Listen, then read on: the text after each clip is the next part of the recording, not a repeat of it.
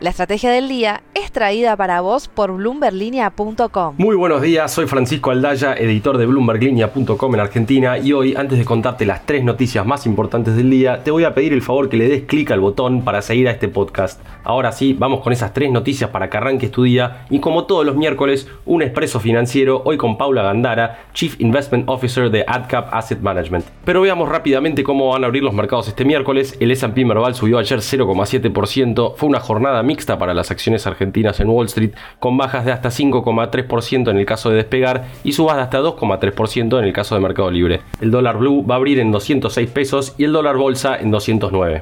Lo que tenés que saber. 1.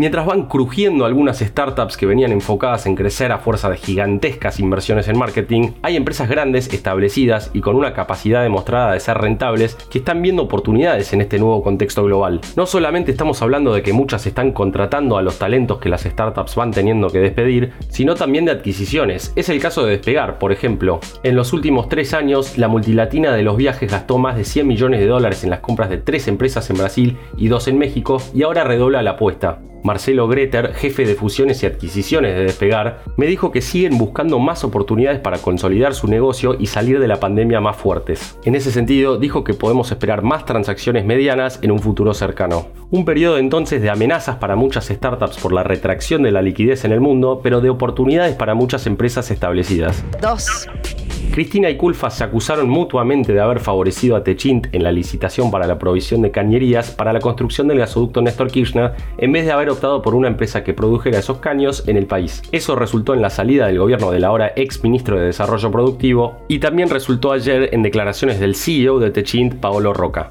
El italo-argentino dijo que el pliego para la compra de los tubos fue técnicamente indiscutible, que no hubo ningún tipo de corrupción ni de direccionamiento y que la judicialización de la licitación va a redundar en que la obra no se termine a tiempo para el próximo invierno y que tengamos que seguir gastando de más en importaciones de gas. Dijo textualmente, hacer 570 kilómetros de gasoducto en un año implica producir 60 kilómetros de tubo cada mes, 2 kilómetros al día y un camión cada 5 minutos que sale de la planta de Lanús a Neuquén. Es una tarea compleja que Tenaris logró hacerla, ahora tiene que decidir qué hacer el gobierno. Recordemos que esta es la obra clave para lograr el abastecimiento energético de Argentina y que dejemos de importar gas de una vez por todas. Culfas, por su parte, tendrá que declarar este viernes ante el juez Rafecas por lo que dijo de Cristina Kirchner y su entorno.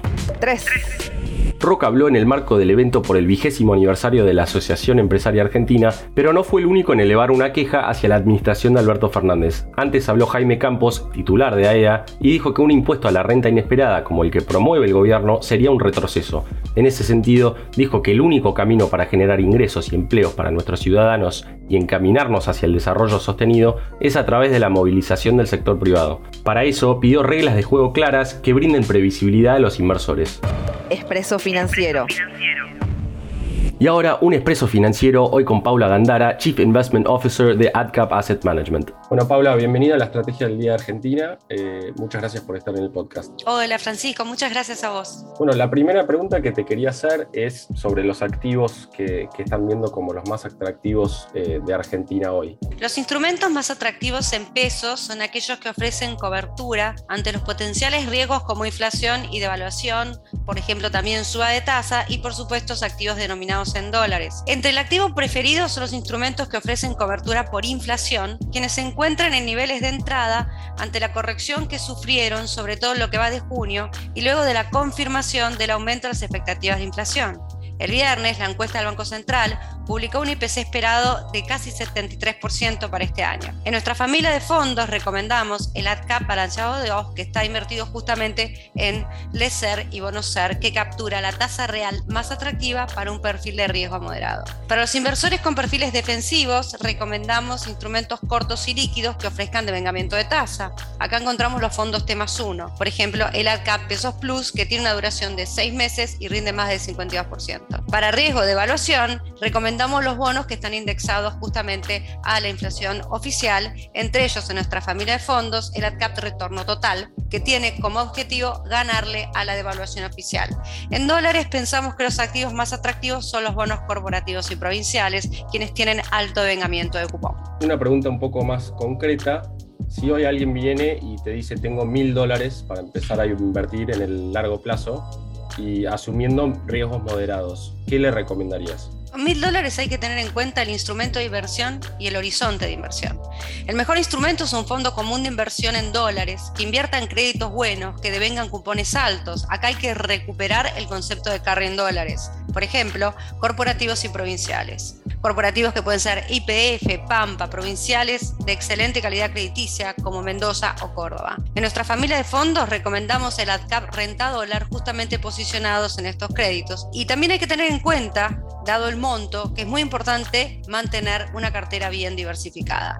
Con respecto al horizonte de inversión, hay que considerar los bonos en dólares argentinos continúan sobrecastigados ante la falta de avances con el Fondo Monetario. Por lo tanto, son también los que tienen más lugar para crecer en el mediano o largo plazo. Y la última, ¿cómo ves que evolucione la, macro argentina hacia las pasos del año que viene en términos de tipo de cambio, de inflación, por ejemplo?